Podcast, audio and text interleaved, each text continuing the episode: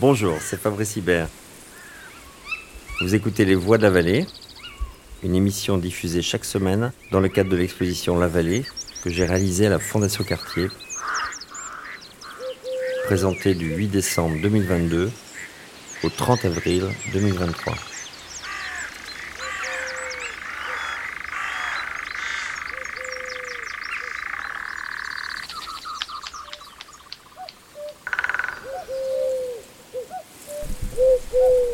Olivier Schwartz, directeur de l'unité Virus et Immunité à l'Institut Pasteur, et Ariel Kirou, essayiste explorateur d'imaginaire du futur, poursuivent les questions et les hypothèses posées par Fabrice Hibert dans plusieurs de ses œuvres, notamment Placenta, Herbe, Tubercule ou encore Grain de sable. Ils échangent autour des virus, de post-humanisme et de la mutation des vivants. Bonsoir à tous. Eh ben, nous sommes ravis d'être ici. Euh, merci à la Fondation Cartier pour l'invitation. Fabrice aussi, c'est un plaisir d'être ici. Donc on est ensemble pendant une heure d'école du soir. Le, déroulé va être le suivant. Je vais dire euh, quelques mots pendant euh, quelques instants pour me présenter. Ensuite, Ariel fera de même. Et ensuite, un petit exposé de chacun d'entre nous. Moi, je commencerai par vous parler de de virus en général, définition, le monde viral, euh, la virosphère, euh, est-ce que ce sont des amis, des ennemis? Ensuite, euh, eh Ariel prendra la parole et nous parlera de, sa vision d'essayiste de, science-fiction et de, de qu'est-ce qu'il a pu voir dans les œuvres de Fabrice Hibert. Quelques mots de présentation. Donc, comme, comme cela a été dit dans le générique, euh, je travaille à l'Institut Pasteur. Je dirige une unité de recherche qui étudie les virus pathogènes pour l'homme, donc les virus qui sont dangereux, HIV, Zika, plus récemment coronavirus. On a également travaillé sur chikungunya, sur monkeypox. Euh, et donc c'est de la recherche fondamentale qui vise à comprendre les mécanismes de multiplication des virus comment un virus rentre dans une cellule, passe d'une cellule à l'autre, comment le système immunitaire réagit pour se défendre euh, des infections. Donc, il y a des aspects fondamentaux, mais également euh, dits translationnels, c'est-à-dire eh bien, euh, comment les vaccins fonctionnent, comment les, molécules antivirales peuvent être développées. Et donc, c'est de la recherche dite préclinique. et par ailleurs, donc je dirai un mot tout à l'heure, mais j'ai une, une, longue euh, interaction et amitié avec Fabrice, puisqu'on a commencé à interagir autour des virus il y a à peu près 20 euh, ans, au moment où, où Fabrice s'intéressait au, euh, au monde viral pour euh, répondre à une commande, euh, donc une fresque qui s'appelait l'artère et qui est toujours présente. Et, ça explique d'ailleurs hein, le mode de fonctionnement de Fabrice qui est de rencontrer des, chercheurs, de réfléchir ensemble et on a pu développer ensuite ce, mode d'interaction et donc je pourrais en dire un mot ensuite. Alors Ariel, je te donne la parole pour te présenter, puis après je vous ferai un petit exposé sur les virus.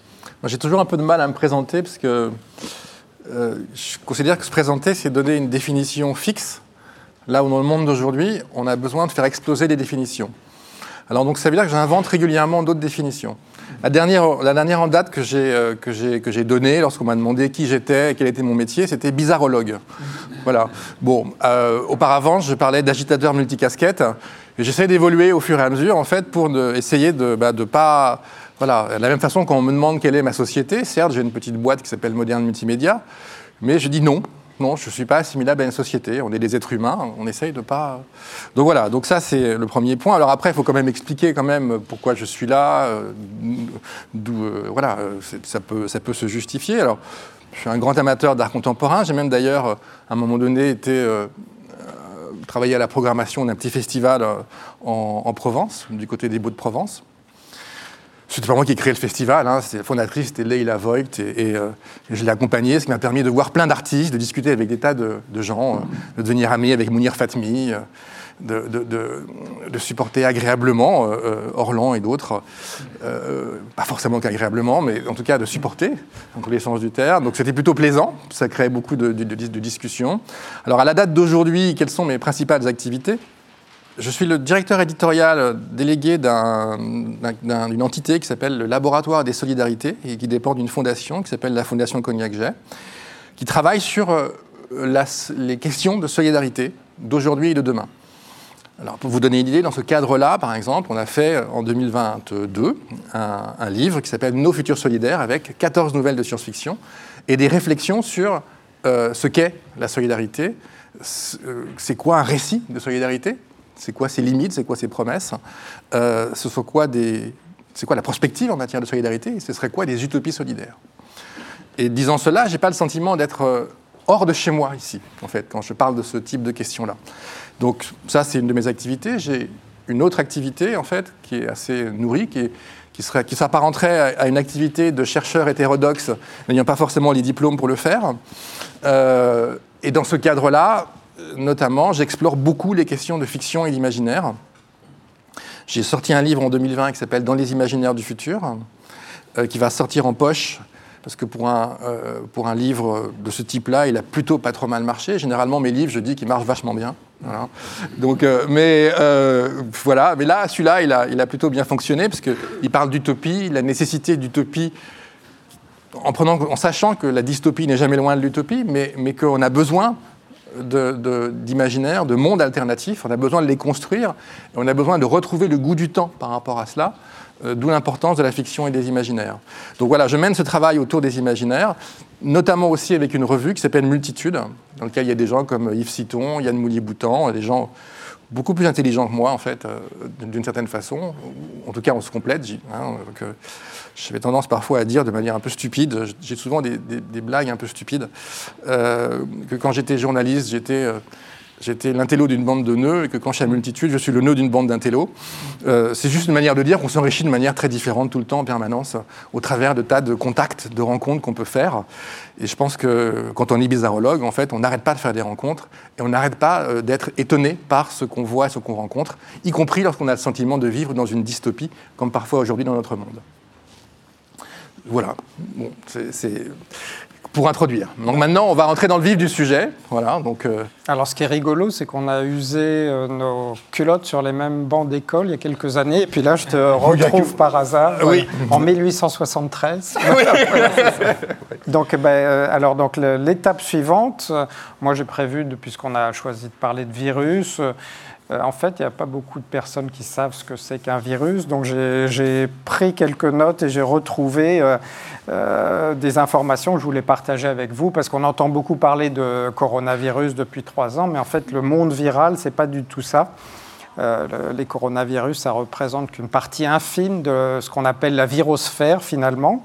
Alors d'abord, un virus, qu'est-ce que c'est? La définition, c'est un organisme génétique qui se propage euh, d'une cellule à l'autre et qui euh, tout, tout, petit, la taille c'est minuscule. En moyenne, un virus fait 100 euh, nanomètres. 100 nanomètres, c'est donc 10-7 mètres. Vous voyez sur un, double décimètre le centimètre, ensuite le millimètre. Eh bien, dans le millimètre, on pourrait empiler 10 000 virus l'un sur l'autre.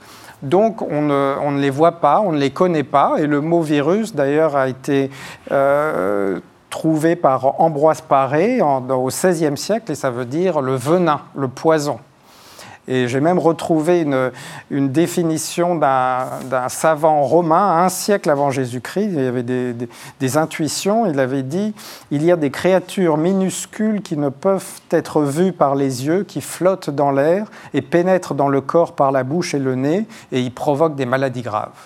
Donc on, était, on savait déjà qu'il y avait des, des, épidémies, et donc depuis la nuit des temps, il y a eu des, il y a eu des, relations conflictuelles parfois entre les, les virus et les, et les, humains. Et en fait, on les a vus pour la première fois au XXe siècle grâce au microscope électronique qui a été inventé dans les années 1930. Euh, les microscopes classiques, par exemple Louis Pasteur utiliser des microscopes optiques, mais ne, voyait pas. Il savait qu'il y avait des agents, il appelait ça des agents ultra-filtrables, c'est-à-dire il y avait des filtres qui permettaient de retenir les bactéries. Et bien, les virus pouvaient passer Donc euh, il savait qu'il y avait un agent probablement infectieux, transmissible, sans le voir. Et d'ailleurs, il a mis au point le vaccin contre la rage sans savoir contre quel microbe il, il agissait. Euh, donc ça, c'est donc les, microscopes permettent de, électroniques permettent de voir les, virus. Et l'étape suivante, c'est euh, la, signature génétique des, des virus. On, a pu découvrir dans les années récentes avec des, des, techniques de, de métagénomique, de séquençage à haut débit, un monde viral insoupçonné, gigantesque, et en fait euh, qui représente l'essentiel de la, de la vie sur euh, notre planète. Alors il y a tout un débat, est-ce que les virus sont des organismes vivants ou pas?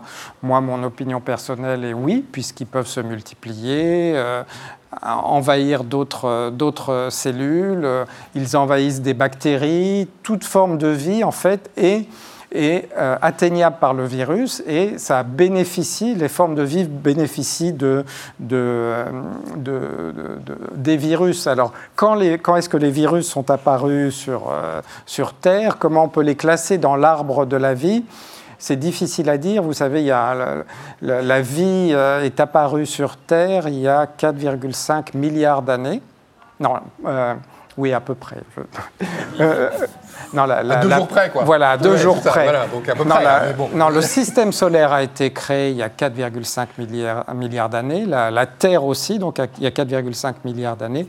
Et le, la vie telle qu'on la connaît est apparue un milliard d'années plus tard, il y a 3,5 milliards d'années. Il y a ce qu'on appelle Lucas Lucas, c'est le, euh, c'est le, en anglais, c'est le Last Universal euh, Common Ancestor. C'est notre... pas Adam alors Non, c'est pas Adam. Euh, c'est Lucas. C'est Lucas. Et Lucas, donc c'est, on dérive tous de cette cellule. On a des gènes qui, qui, sont retrouvés dans les bactéries, les, les, les, plantes. Et donc il y a trois grandes branches dans l'arbre de la vie. Il y a les, il y a les, les bactéries, les archébactéries, qui sont des bactéries encore plus primitives qui vivent euh, dans, le, soufre à 100 degrés. Nous, on pourrait même pas vivre un dixième de seconde dans ce monde. Et le, troisième arbre de la vie, c'est la troisième branche, c'est le, les eucaryotes, donc les, végétaux, les animaux, euh, euh, les humains. Et les humains sont apparus, Homo erectus, vous le savez, euh, peut-être il y a euh, juste 200 millions d'années. Donc on est en épiphénomène dans le monde qui nous, euh, qui nous entoure actuellement. Alors, qu'est-ce qu'on peut dire d'autre sur, les, sur les, les, virus qui les caractérisent? Je l'ai dit, c'est l'immense diversité. on estime que sur Terre, il y a plus de particules virales que d'étoiles dans, dans, le ciel. on estime, je veux dire, des chiffres monstrueux, qu'il y a dans le monde, il y a 10 puissance 23 infections virales par seconde. Ce n'est pas nous qui sommes atteints, mais ce sont essentiellement les bactéries. Les bactéries qui sont présentes dans, dans, dans, la mer dans la Terre. Et donc, il y a 30% de la population bactérienne sur la planète qui est détruite chaque jour à cause des virus. Et donc, ça fait un brassage génétique, un, cycle de vie qui démarre de façon totalement invisible et qu'on peut voir d'ailleurs représenté euh, euh, sur certaines, certaines de ces œuvres. Donc, c'est un, monde en, un monde en évolution. Alors combien il y a de virus? On ne sait même pas combien il y a d'espèces virales il y a peut-être 100 millions à 1000 milliards d'espèces donc de virus différents. Donc on n'en connaît que très peu. Si on dit que la virosphère est à la taille d'un ballon, les virus que l'on connaît, les virus qui ont un nom, les virus nommés auraient la taille euh, d'une épingle, même pas d'une tête d'épingle. Donc ça, c'est le, monde global. Donc ce sont des virus qui ne nous concernent pas, mais directement, qui ne nous infectent pas. Et l'homme lui-même euh, eh est infecté et est susceptible d'être infecté par très peu de virus. On estime qu'il y a 5000 espèces virales qui ont pu infecter l'homme sur les, centaines de millions ou les milliers de milliards de virus qui existent. Et parmi toutes ces espèces euh, qui infectent l'homme, il y en a exactement 130 qui sont pathogènes, donc qui causent des maladies chez l'homme. Vous les connaissez. Donc là, on va, on va parler des virus ennemis. Euh, il y a eu des grandes épidémies de variole, de fièvre jaune, de rougeole. La variole a tué euh, des centaines de millions de personnes au XXe siècle. HIV a tué 40 millions de personnes en 40 ans. On, euh, cette semaine, la, première vue du HIV, du virus en microscopie électronique, ça a été vu à l'Institut Pasteur. Donc c'était euh, vraiment on, l'a identifié euh, et commencé à caractériser qu'il n'y a, que, a que 40 ans. et on estime qu'il y a à peu près 10 000 virus qui ont, 10 000 espèces virales qui ont un potentiel d'infecter l'homme. Et donc tous les changements climatiques, les bouleversements de mode de vie peuvent agir sur, les, sur notre système, euh, notre écosystème. Donc on est dans un monde en, évolution permanente et, euh, et, donc on va être confronté à d'autres épidémies. Les virus donc, peuvent être très dangereux, mais ils peuvent également être, euh, bénéfiques. Je vais y redire un mot dans un instant. D'abord, ils ont façonné l'humanité. Si on prend le génome de chaque cellule en nous, notre propre génome, il y a 30% des séquences qui, sont, qui dérivent de virus. Ce sont les rétrovirus endogènes. Donc on a capturé ces virus, on les a même domestiqués, c'est le mot qui est employé. Et euh, dans, par exemple, vous avez peut-être vu en bas une œuvre de, Fabrice qui, qui décrit euh, le, placenta, la formation du placenta, qui permet au bébé de se développer. En fait, dérive, la, couche externe du placenta est due à un virus que nous avons, euh, que nous avons domestiqué, qui d'ailleurs dans cette œuvre de 2017 de Fabrice Hibert que j'ai sous les yeux, il y a un virus, on dirait un coronavirus, c'était avant l'épidémie. Et donc, c'est d'ailleurs un mode opératoire, on pourra en parler tout à l'heure, la façon de procéder de, Fabrice, d'interagir et d'intégrer de façon multi-échelle et multidimensionnelle euh, des informations microscopiques ou macroscopiques euh, dans ses œuvres. Alors donc, euh, quelques mots sur les, bénéfices des virus quand même, parce qu'on on a vu qu'il y en a très peu finalement qui nous affectent. Ils sont là, c'est le moteur de la vie. on les a domestiqués. C'est une, énergie euh, génétique, une source d'information génétique, une, source d'évolution. Euh, un virus va se. Euh, dans une cellule humaine, par exemple, il se divise en 8 heures. Une bactérie se divise en 20 minutes. Nous, on se divise en 25 ans en moyenne. Donc, on est, c'est un monde en, mouvement. Et nous, l'humanité, on n'a pas les mêmes moyens de rapidité pour euh, d'évolution, mais donc on s'adapte différemment, on les, capture, on les domestique on les intègre dans notre euh, écosystème. C'est plutôt, inspirant. Moi, ce que, ce que je trouve surtout très inspirant, c'est cette logique de dire le virus n'a pas forcément une polarité négative. Il a une double polarité, et donc on a la capacité potentiellement à l'amadouer, à jouer, à se jouer de lui. Et je pense que cette notion, elle est primordiale, notamment dans, un monde comme aujourd'hui, où on a quand même le sentiment, où on a plutôt tendance à voir euh, le virus négatif avec une gueule diabolique, euh, plutôt que de voir euh, son pendant positif avec une gueule d'ange. Et d'ailleurs, il y a une classification de virus. on parle des virus à ARN positif et à ARN négatif. Mais c'est pour d'autres raisons, c'est en fonction de comment les protéines du virus vont être fabriquées. L'ARN, c'est l'association des... Non, c'est pas les musées nationaux, non, c'est autre chose. Ok. Donc, le, le, vaccin. oui, oui, je sais bien, voilà, l'ARN et l'ADN. Donc, euh, oui, donc voilà, donc ça, je trouve ça assez fascinant. Alors, je parlais tout à l'heure de la revue qui s'appelle Multitude. On a fait un numéro spécial, euh, donc c'était donc euh, en 2020, un peu après l'apparition du coronavirus. Et donc, mon travail sur les virus a consisté à trouver le nom de la personne virtuelle qui a signé l'ensemble du numéro. C'est une femme, elle s'appelle Cora, c'est Cora Novirus. Voilà. Donc c'est ce type de démarche en fait. Donc forcément, pour moi, le virus au départ, c'était quoi? C'était par exemple le virus informatique dans un roman de science-fiction qui s'appelle Sur l'onde de choc. Euh, c'est le premier roman en 1975 dans lequel il y, a un virus informatique et qui est effectivement un virus positif en fait, puisqu'il transmet l'information, il y tourne. Et donc cette logique du virus positif, euh, j'avais tendance à la voir dans la science-fiction, euh, dans la logique du détournement informatique. Et quand j'ai découvert qu'il que, en était de même finalement dans le placenta, et par d'autres exemples, euh, bah, écoute, ça m'a plutôt euh, séduit. Voilà. D'ailleurs, quand, si vous avez vu ce film de, Steven Soderbergh qui s'appelle Contagion, qui date de 2011, euh, d'ailleurs, ce qui est assez fou, c'est qu'au moment de l'apparition du coronavirus, des tas de gens ont, essayé de le joindre, il a refusé, et ont joint le scénariste, Scott, je crois qu'il s'appelle Scott D. Runs, un truc comme ça.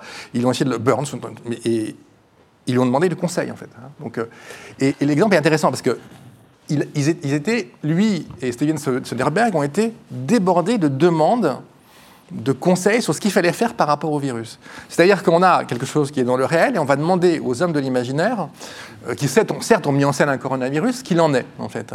Je trouve ça assez fascinant, en fait, parce que ça montre en tout cas à quel point notre imaginaire, en amont et en aval, notre imaginaire nourrit en quelque sorte l'ensemble des êtres qui nous entourent. Mais d'ailleurs, à propos, je t'interromps de ce film, Oui. euh, donc, qui raconte une, une- une- une pandémie Ouais, virale avec. euh, Beaucoup plus brutale que, la- que celle qu'on a pu voir. Voilà. hein. Plus proche d'ailleurs de l'Ebola euh, en termes de violence. Mais tout n'était pas imaginaire. C'était, il, se trouve que je connais le. Il y avait un conseiller euh, virologiste Oui, qui, oui. Est, qui est un Américain qui s'appelle Ian Lipkin, qui est célèbre pour avoir découvert plein de virus. Ouais. Et donc tout, tout- tout ce qui est montré se nourrit de l'imaginaire, bien sûr, de, de l'auteur, mais également euh, se base sur des, des faits tout à fait plausibles. D'ailleurs, c'est une zoonose, c'est comme le coronavirus. Euh, dans le film, c'est, euh, c'est- ça vient à la fois de la chauve-souris et euh, du cochon, je crois, en fait, du porc, de mémoire, en fait. hein. Ce qui n'est pas tout à fait loin Ouais, de tout notre, fait, du ouais. coronavirus tel, Ouais. que, tel qu'il nous a salués, en fait, à partir de, de la fin 2019 euh, et en confinement par la suite.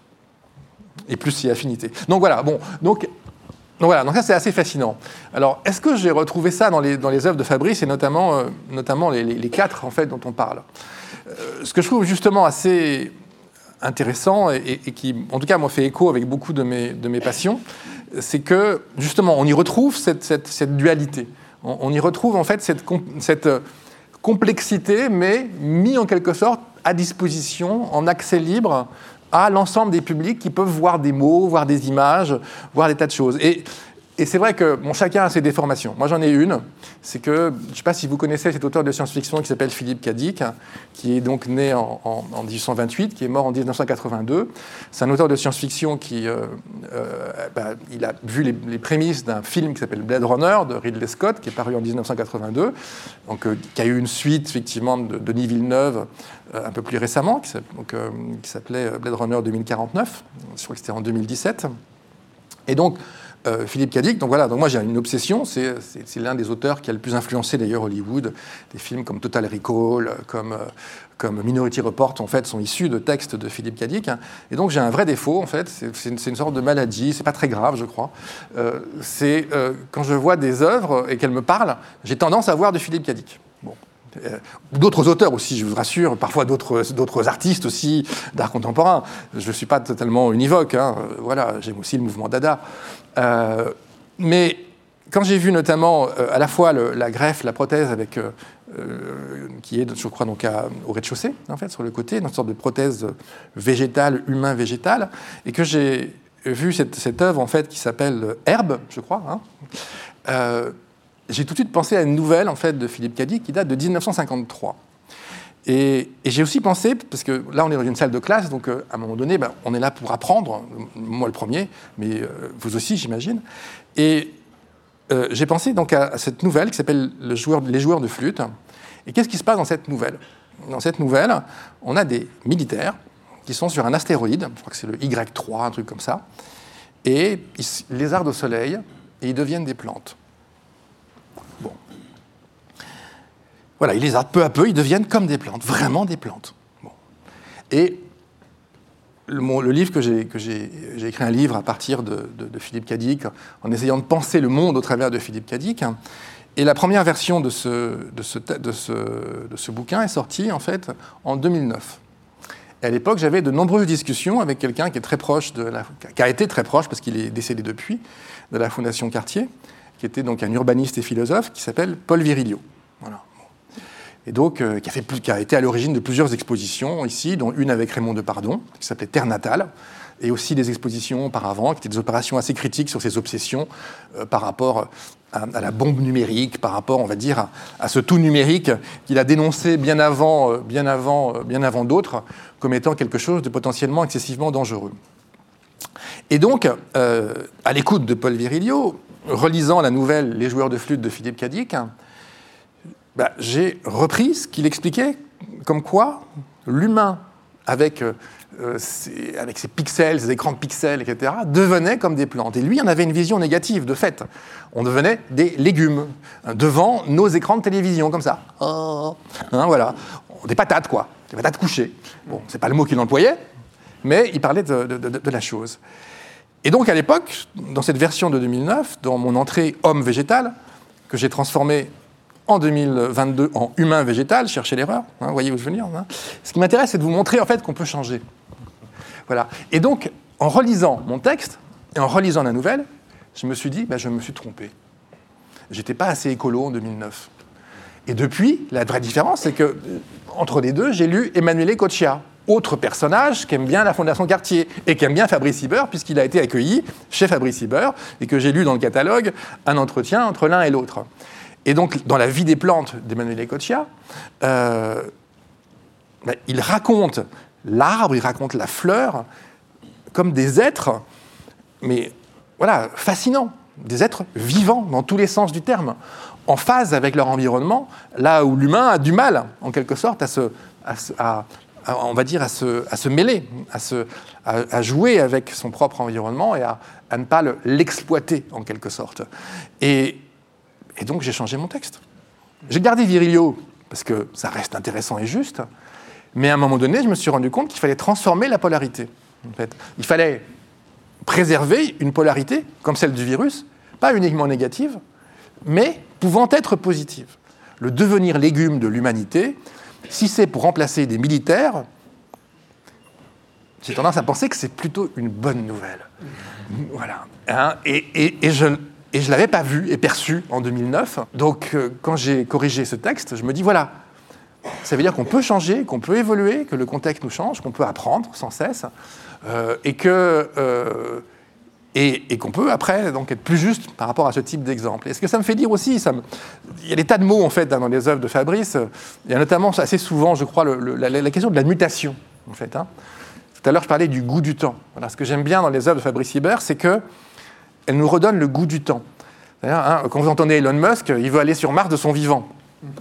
C'est totalement idiot. peut-être qu'un jour on ira sur Mars. Je ne sais pas pourquoi y faire, parce que ça va pas être très cool comme planète. Mais, mais bon, euh, voilà, l'obsession de se dire, c'est comme pour la post-humanité. Je ne sais pas si vous connaissez le transhumanisme.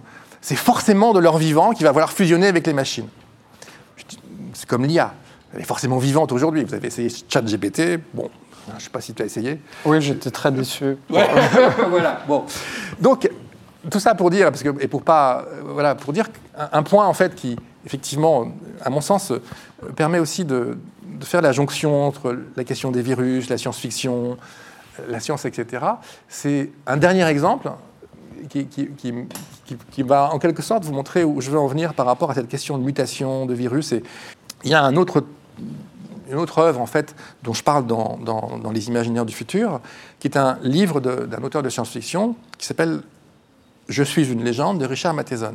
Il se trouve que Je suis une légende a donné Le Survivant avec Charlton Heston de Boris Sagal et a donné aussi un film avec Will Smith de Francis Lawrence de 2007 qui s'appelle Je suis une légende.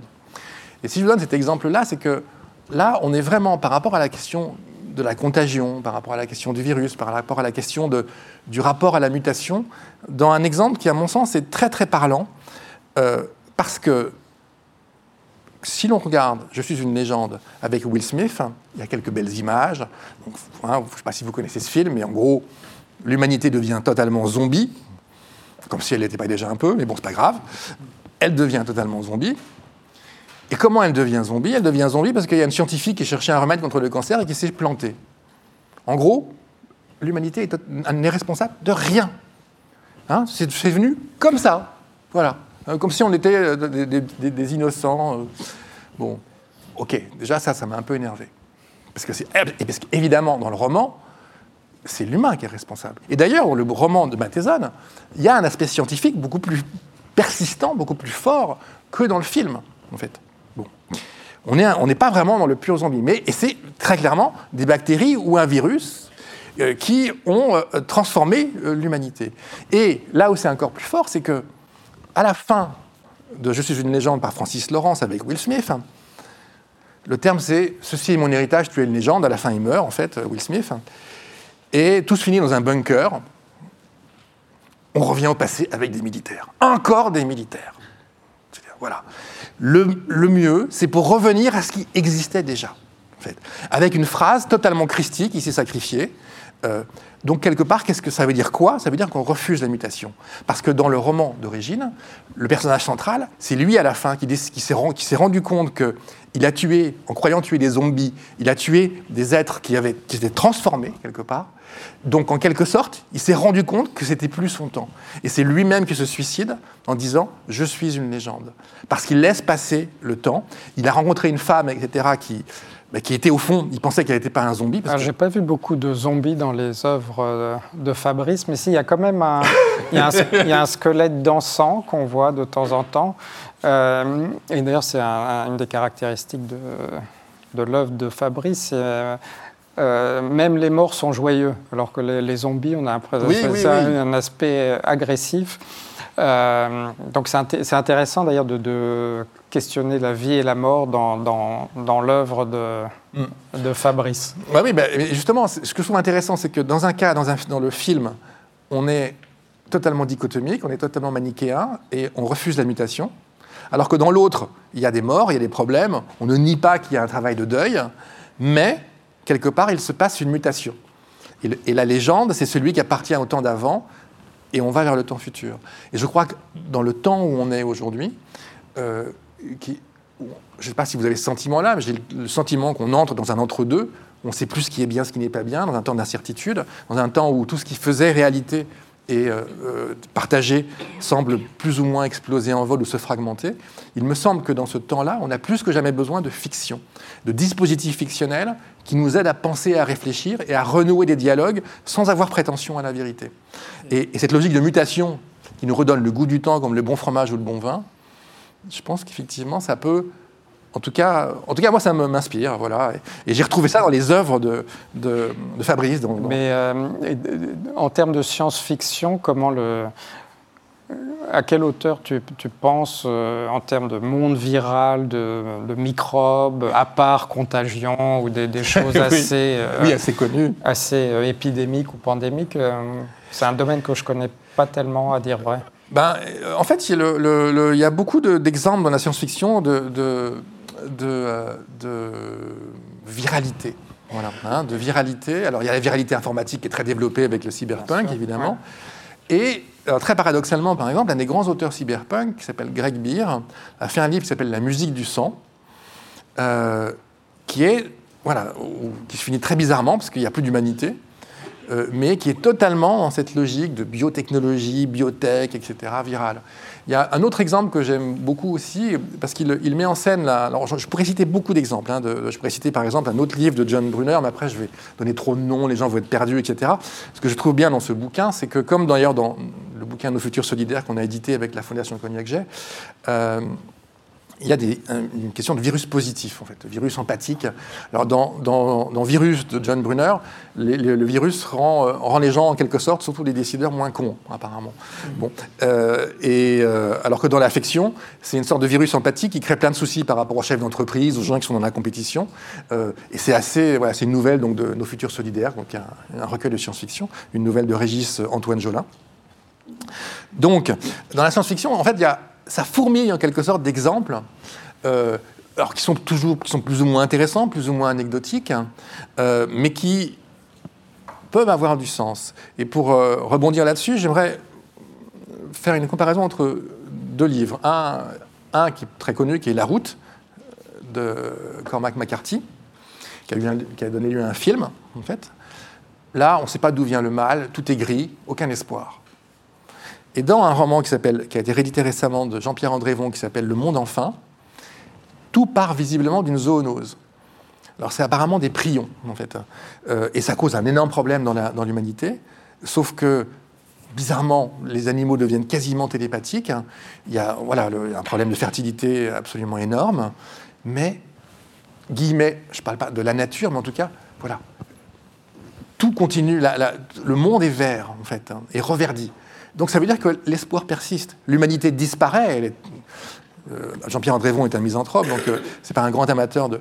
Et, ce qui est intéressant, c'est que le virus dans la science-fiction, évidemment, forcément, mais comme le virus chez les auteurs, comme des artistes, comme Fabrice Hibert, bah, ils s'en servent pour en quelque sorte passer euh, leur message, avec une polarité plus ou moins négative, plus ou moins positive, avec euh, euh, une complexité ou un manque de complexité. Ce qui est intéressant, par exemple, c'est Jean-Pierre Andrévon, c'est que pour lui, le virus, il est en quelque sorte le porteur, le vengeur de la cause végétale et animale. Bon. Alors que dans d'autres cas, dans Contagion, là, c'est un, un, film très de Steven Soderbergh, donc c'est un film au fond très réaliste, mais au fond, s'il y a quelque chose qui s'y passe, c'est euh, euh,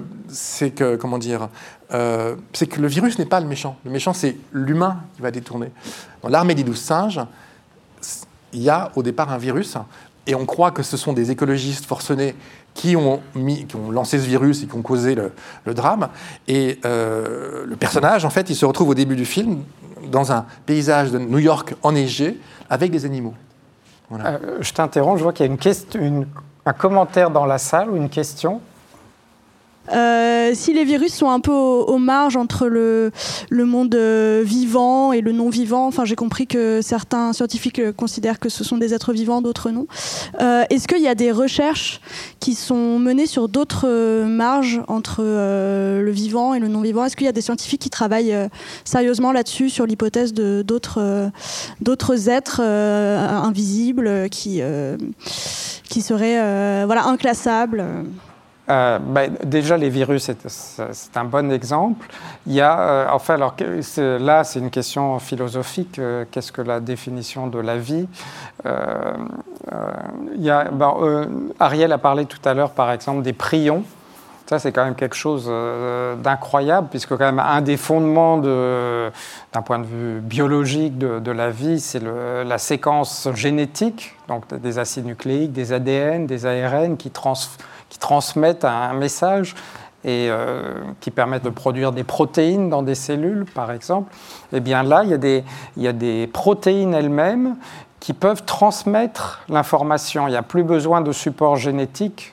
Euh, et donc les maladies à prions, c'est une protéine qui est euh, mal conformée et qui, lorsqu'elle rencontre d'autres protéines, Là, c'est vraiment un peu un phénomène de, zombie, va, transmettre une information et la protéine va changer de, forme. Et donc, c'est ce qui, cause, qui a causé la maladie de la vache folle. On pourra parler de, des animaux dans l'œuvre de Fabrice, d'ailleurs, tout à l'heure, mais c'est également des, processus qui sont euh, dans la vie importants, dans les maladies neurodégénératives, Alzheimer ou, Parkinson, où il y a déjà il y a des, plaques de protéines ou des, des champs avec des conformations inhabituelles qui provoquent une évolution euh, délétère d'un organisme vivant. Mais je crois que ça ne répond pas exactement euh, à ta question. Après, il y, a y a des questions religieuses. La, résurrection, le passage de la vie à la mort, les expériences près, de, près de la mort, le long tunnel blanc. Donc ça, après, donc, après, il y a les, des formes de vie tout à fait euh, incroyables. Et les virus, là, il y, a, aussi une, diversité de formes euh, énorme. C'est-à-dire, si on prend un litre d'eau de mer, il y a. Il y, a des, il, y a des, il, y a des, il, y a, il y a 10 puissance 20 euh, particules virales, par exemple, et de, de, toutes les formes, de toutes les, de toutes les... Il y a une diversité de, dans la forme de la vie créée par les, par les virus. Et alors après, est-ce qu'on peut poser des questions sur le transhumanisme, ou comment améliorer la vie, comment améliorer le, le, confort, le comportement humain? Voilà, donc ça c'est une vision un peu, un peu biologique. Ariel, tu veux répondre Non, non, non, mais, non, non, je, euh, pas, non, mais ceci dit, c'est presque une question que j'avais envie de te poser à toi d'ailleurs, c'est le, en rebond, c'est est-ce qu'au fond tout ça ne nous parle pas de quelque chose qui est de l'ordre de l'inséparation? C'est-à-dire qu'on a eu tendance, en fait, la science, une certaine vision de la science réductionniste a eu tendance à, à séparer, en fait, à couper en morceaux pour comprendre. Et est-ce qu'au fond, le virus, c'est pas un acteur de l'inséparation, en fait, qui, qui, au fond, parce qu'il est partout, il, navigue partout, il est, voilà, comme, comme les bactéries, en fait. Hein.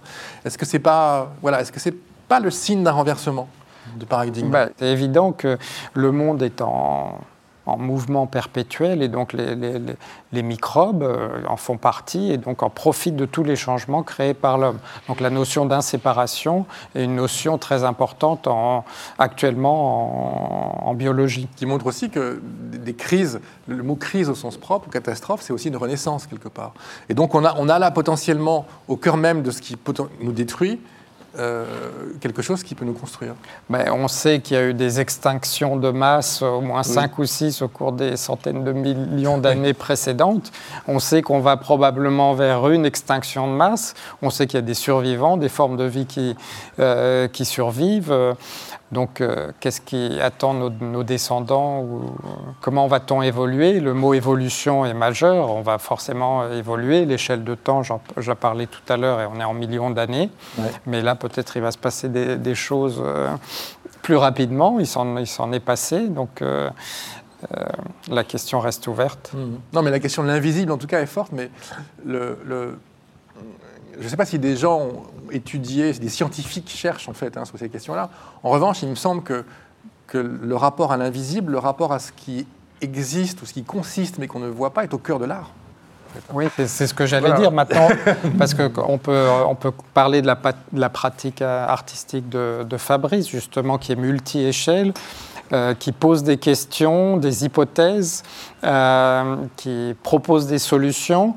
Et euh, alors, Fabrice a une formation de scientifique, puisqu'il a fait des études de mathématiques. Ça a sûrement influencé aussi sa vision et son envie de, de, de créer en s'inspirant de, de faits, d'observations, de, de proposer des, solutions. Alors effectivement, les hybridations entre un homme et un, végétal euh, restent passionnants, pourquoi pas. Donc euh, il, propose des hypothèses, il les teste, soit sur des tableaux, soit en créant des objets, des comportements, en plantant une forêt. Et donc c'est cette approche artistique d'ailleurs qui, nous, scientifiques, nous nourrit également et nous permet d'avancer. Hmm. Moi, quand j'ai vu euh, une autre œuvre en fait, donc de, Fabrice qui s'appelle Tubercule, euh, moi et mon épouse, elle a lu le, livre après moi. en tout cas, on a vu, euh, on a pensé à, l'extraterrestre d'un roman qui vient d'être édité, qui n'était jamais sorti en France, d'une auteure donc noire américaine qui s'appelait Octavia Butler. Et ce qui est complètement fou, c'est que ces extraterrestres-là, donc dans une planète qui a la Terre été détruite. C'est voilà, une, une, horreur insondable. Euh, et euh, ces extraterrestres-là, en fait, ils sont dans une logique d'échange de gènes d'ARN. Ce qu'ils cherchent, c'est ça, en fait, c'est à s'hybrider avec d'autres. Ils n'ont pas de yeux, ils n'ont que des tubercules partout. Ils touchent tout. C'est un roman qui date de. Je crois que c'est. Il paru à l'origine, je crois, fin années 80, un truc comme ça. Il n'avait jamais été édité. Et, euh, et, ils sont très, très sensibles, mais sans avoir. Sans, c'était hallucinant quoi, de voir le tubercule. Je me suis dit, tiens, c'est. Euh, et, je trouve que cette logique-là, en fait, de, de l'impossible qui devient possible, est essentielle. Voilà. Pour moi, elle est majeure parce que. Bah, euh, c'est le principe même de la création artistique. Oui, mais même pour la science, je pense que c'est intéressant de se dire, de se dire, pourquoi est-ce qu'on a, on peut avoir des sentiments sur ce qui peut exister ou pas, mais mm. pourquoi considérer que le futur va être univoque? Ah hein, pourquoi considérer que demain, il y aura quelque chose comme l'emploi ou la croissance? Ça ne veut rien dire. Je trouve que ça peut, disparaître demain. L'activité, le faire peut-être, mais, voilà. Donc pourquoi est-ce qu'on ne serait on fusionnerait pas avec les végétaux? Pourquoi est-ce que, je veux dire, toutes ces questions qui sont posées, elles nous permettent de réfléchir. Ce sont des, des personnages, en fait, alors les, je, parle, je, crois qu'il y a un mot pour ça, les cyber-héros, je crois, un truc comme ça. Ce n'est pas les cyber-héros, mais c'est les. Voilà, hein. c'est des personnages conceptuels. Hein, je ne sais pas si vous êtes familier de philosophie, mais dans le bouquin Qu'est-ce que la philosophie donc de, Gilles Deleuze et, Félix Guattari, en fait, il parle des personnages conceptuels. Ce sont des personnages qui sont intermédiaires entre la fiction et le, et, euh, le, réel. C'est des personnages, en fait, inventés, mais qui, au fond, incarnent un concept et permettent de nous décaler. C'est ce que j'appelle, moi, des philofictions, c'est-à-dire des fictions à portée philosophique. Hein, c'est-à-dire qu'on assume la fiction comme étant quelque chose qui, potentiellement, crée une distance, qui peut nous faire voir différemment le présent et potentiellement le futur que l'on peut construire. Euh, moi, j'ai le sentiment qu'on n'en a jamais eu autant besoin. Je ne sais pas ce que tu en penses, mais... mais euh, bah, oui, il faut faire fonctionner son imagination. Euh, qu'on soit scientifique. Alors il y a une étude récente qui a montré que les, les, il y a eu le nombre de publications scientifiques a augmenté, mais par contre les, découvertes disruptives ont diminué. Euh, donc ça, c'est euh, pas le débat qu'on va mener ici, mais euh, sur le financement de la recherche, la liberté du chercheur, euh, euh, qui ne permet pas actuellement d'explorer de, des pistes non prédéterminées également. Alors qu'il y a eu des progrès technologiques énormes récemment, même en, biologie, je parlais de, séquençage à haut débit, d'analyse à cellules uniques, de tumeurs, d'expériences où on, on peut maintenant, on remet une cellule de tumeur dans une souris, on étudie comment elle se développe, on essaie de, la caractériser. Donc il y, a, des techniques, des technologies nouvelles qui nous ouvrent à un nouveau monde de, plus en plus précis et euh, touffu. Euh, mais euh, les, grosses découvertes ont un peu ralenti, donc on espère que ça va, que l'apport technologique va être mis au service de l'imagination. Mais moi, j'aimerais bien poser une question à Fabrice aussi sur le. Si tu as envie d'intervenir, comment, comment intègres-tu les. La viralité. Et après, dès je le départ, hein, dès le départ, en fait, quand j'ai quand j'étais euh, quand j'ai quand j'ai décidé d'être artiste, je me suis dit le, un des grands, un des moyens pour être artiste, c'est aussi diffuser une pensée et être viral dans la pensée. Donc créer des comportements, des objets. Donc j'essayais de me de, de, de à ce moment-là, j'ai commencé à, à, voir mes héros en fait, mes héros qui étaient les sports de champignons, les sports de champignons qui pouvaient être satellisés très très vite et tout et redescendre sur Terre des milliers d'années plus tard et renaître. Puis après, c'était champignons. Puis après, l'homme ayant mangé beaucoup de champignons, qui est devenu l'homme de Bessine. Alors, l'homme de Bessine, c'est le personnage que j'ai vraiment réalisé et puis fabriqué et qui est, qui est viral parce qu'en fait, il a même. L'idée, c'est d'avoir un personnage qui est une sculpture, qui, euh, qui n'est pas unique, mais euh, infinie. Et on peut la, multiplier en permanence et tout ça. Et donc, tout, c'est l'idée de la viralité, je l'ai déjà intégré dans, dans, mon travail dès le départ. Et cet homme Vitruve, est-ce que c'est pas un chaman? Parce que c'est un homme troué c'est comme s'il s'était laissé totalement troué par la nature et, c'est une sorte de puits artésien. Il laisse passer en quelque sorte le. Eh ben ça, c'est un, exercice que, en fait, que j'ai décidé de faire petit à petit en faisant ça, en fait. Parce que ce personnage, l'homme de Messine, il est, c'est un personnage qui donne en permanence et puis qui recycle en permanence tout ce qu'il a autour de lui. Ça, c'est absolument clair. Absolument. Puis c'est devenu le spéculateur dernièrement. C'est un personnage qui a les yeux en face les trous. C'est un, un, poète et explorateur qui s'appelait Alain Gerbrandt, qui le premier m'a parlé de cette idée de l'homme troué en quelque sorte. Hein. C'était l'auteur du dictionnaire des symboles. Et je trouve que l'image est très forte et, je pense qu'on a aujourd'hui, je pense que l'artiste est un chaman en fait. On a besoin de rêves et de dispositifs fictionnels quelque part qui nous permettent de concrétiser en quelque sorte cette prise de distance. Et par rapport aux scientifiques, oui, je crois que le problème que tu décris sur, euh, par rapport aux recherches scientifiques, je pense qu'elle est, euh, elle est, elle est, elle est, réelle. Est-ce qu'au est fond, finalement, c'est pas, ce ne serait, ce serait pas un appel justement à ce que il y ait moins de, dans le monde scientifique, on va dire, moins de défiance vis-à-vis de, l'imaginaire. Il y a des scientifiques qui acceptent l'idée, hein, beaucoup. Hein. Moi, je me souviens de Mandelbrot, j'avais discuté avec lui euh, quand j'étais journaliste. Il y a des, beaucoup de scientifiques qui sont, je acceptent bah, totalement l'idée de l'imaginaire. Le, temps, est long aussi. Le scientifique, c'est très long de trouver les choses, de mettre en place tous les, les, paramètres, les protocoles pour pouvoir que, cette, que tous ces éléments-là, tout d'un coup, il y a une sorte de justement, on fabrique, on fabrique quelque chose, puis il y a une erreur, et clac, l'erreur fabrique une vie supplémentaire. Et je pense que c'est un peu ça. Donc il y a plus, plus il y a de, de technologie et de, de, paramètres et de très précis, tout ça, moins c'est facile de faire des erreurs. Donc il faut vraiment des erreurs pour évoluer. Je pense que les scientifiques, c'est l'invention aussi. Mais euh, enfin, les, chercheurs euh, mettent leur imaginaire euh, au service de leur recherche. Donc ça c'est sûr, on n'est pas limité, donc on peut se poser toutes les, questions qu'on veut. Alors peut-être effectivement pendant ces, à court terme récemment, la pandémie, coronavirus a quand même restreint et il y a eu beaucoup de, recherches plus translationnelles, à juste titre, au service de la santé humaine, pour euh, essayer de bah, créer des vaccins rapidement, comprendre comment ils fonctionnent. Donc ça, c'est important. C'est aussi le rôle du, chercheur dans la société d'être au, service du bien-être et de la santé.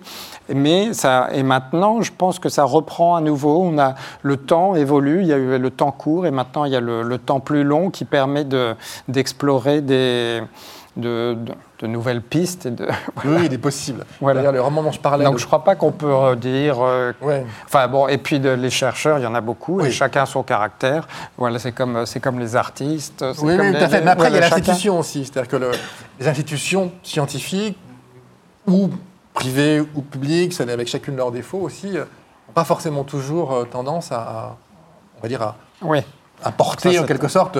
Ils les incitent plutôt à faire du papier, à faire du, tu vois, de l'organisation, et- semble-t-il. Oui, mais c'est- mais et c'est pour ça que des, des rencontres entre artistes et Oui. scientifiques, euh, pour moi, c'est une source féconde de, de, de pistes à creuser. Et c'est ce que, avec Fabrice, on, on fait depuis euh, longtemps. Donc, euh, et on a même créé d'ailleurs un programme à l'Institut Pasteur qui s'appelle Organoïde.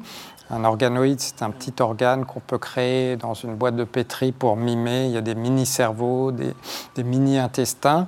Et donc, c'est euh, faire venir des, artistes pour qu'ils rencontrent des chercheurs qui discutent entre eux, créent des œuvres. C'est ce qui avait été fait dès le départ avec euh, euh, l'Artère, où lorsque Fabrice a reçu cette commande de, Pierre Berger à l'époque de, créer un- une espèce d'œuvre euh, pour, pour parler de l'épidémie de, de- du sida. Il a voulu rencontrer des, des chercheurs, des médecins, j'imagine également. Et donc c'est cette rencontre qui, a, qui est à la fois bénéfique pour le chercheur et pour le- pour l'artiste. et donc c'est un programme qu'on a euh, quasi institutionnalisé euh, à l'Institut Pasteur en particulier, donc qui permet ces, ces échanges. Et donc on a, on a des belles œuvres qui sont créées par, par, des, par des artistes qui sont prêtées ou données. Dont Orlan, d'ailleurs. Et dont Orlan, dont, dont- dont Fabrice. Fabrice a créé à l'Institut Pasteur une fresque qui s'appelle Sans gêne, euh, donc qui est un- une œuvre en céramique qui fait 16 mètres de haut. Il faudra que, Oui, que j'allais la voir. que tu viennes la voir et tous ceux qui sont intéressés peuvent venir la, la visiter. Et donc on a euh, récemment, on a, euh, il y a- il y a Or- euh, Hervé Di Rosa, Barthélémy Togo, Oui, oui, oui, tout à Françoise euh, donc c'est il y a des jeunes artistes, des, des artistes plus confirmés, confirmés, des- oui. des- certains sont Ouais. plus confirmés, mais on, a, on accueille des jeunes qui sortent des beaux-arts, par exemple, et qui peuvent dialoguer avec des étudiants en thèse également, donc pour que ça, ça, ça couvre tout le spectre de, de la carrière artistique ou Mais alors, Est-ce que, scientifique. est-ce que ça les influence vraiment? Moi, j'ai toujours eu tendance à penser que l'hypothèse, euh, l'hypothèse musicale venant du coucou, euh, mais pas que, le- que, le- que l'hy- que l'hypothèse, c'est un mot que tu utilises dans un article, donc dans, euh, dans le catalogue, que l'hypothèse était quelque chose de l'ordre de l'imagination et de l'ordre de l'invention. C'est-à-dire que, que, certes, et qui peut demain être invalidé. hein. c'est que l'histoire scientifique, c'est des hypothèses qu'on pose, euh, qui sont, à mon sens, autant de l'ordre de la science que de l'esthétique, hein, euh, et qui vont être validées ou non, quelque part. Et je pense que la part d'esthétique dans l'hypothèse est, beaucoup plus forte qu'on ne l'imagine, en fait. hein. Et, euh, et après, il y a la méthode scientifique. C'est sûr que la méthode de l'artiste n'est pas la même que la méthode scientifique. Mais il me semble, en fait, que, que l'imaginaire est au cœur de la science. Tout à fait. Et d'ailleurs, on ne sait pas entre l'artiste ou le scientifique qui, qui représente le réel ou euh, le mieux, finalement, avec le, fa- la, la plus, le plus d'objectivité. C'est le virus. C'est peut-être le, C'est le le virus qui représente le mieux le réel, en fait. Clairement, parce qu'il fait le lien. Bah voilà. Hein, il est visible, invisible, euh, partout. euh, voilà. voilà. C'est marrant, en regardant le tableau derrière vous, là, les, les- les- les soleils qui tombent, comme ça, on dirait des virus qui, Ah bah font- qui voilà, ouais. rebondissent sur, le, sur, cette, sur ce paysage qui est un paysage inventé qui représente la vie de quelqu'un, en fait. D'accord. C'est un paysage qui représente la vie de quelqu'un. Donc tous les, tous les, les paysages biographiques qu'il y a autour, c'est-à-dire des, des paysages qui représentent la vie d'une entité. Et ici même, l'entité ici sur le paysage de la vallée, c'est l'entité au départ, elle était noire et blanche, et puis elle, elle est, elle est semée de, de forêts. Et petit à, petit à petit, la forêt pousse tellement qu'elle cache le, le passé, en fait. Je crois que c'est important de, de, justement quoi, faire fonctionner ces, impossibles pour faire ressentir l'idée que oui, il y a des alternatives Oui, bien sûr. et qu'on peut les Il suffit de changer les mots de place, en fait, quelquefois. Ouais. Ou changer un petit un, son d'un mot. Exactement. Mais- mais D'ailleurs, d'où l'intérêt aussi de. On est souvent coincé aussi par le vocabulaire, en fait. Oui, absolument. Hein, quand Ouais. on parle de virus, on a tendance à voir quelque chose de négatif. Il faut démouler les mots. Oui, voilà, il, faut les, il faut les faire se cogner, se rencontrer. Donc finalement, c'est aussi de la poésie. Quoi. Oui, absolument. Mais, euh, mais je pense que c'est un peu, on fait tous un peu la ça, même les scientifiques. Oui, parce que Fabrice euh, fonctionne beaucoup par association d'idées, de mots. C'est pour ça que le- les mots sont jetés sur, les, sur le, le tableau. Il y en a deux. Et, et fina- et quand on réfléchit à une hypothèse ou Oui, scientifique, on fait pareil. On, on- on projette des idées. Absolument.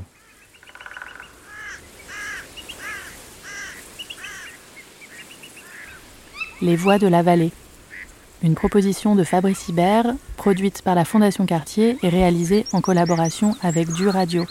Diffusée chaque semaine dans le cadre de l'exposition La Vallée, consacrée à la peinture de Fabrice Hibert, présentée du 8 décembre 2022 au 30 avril 2023.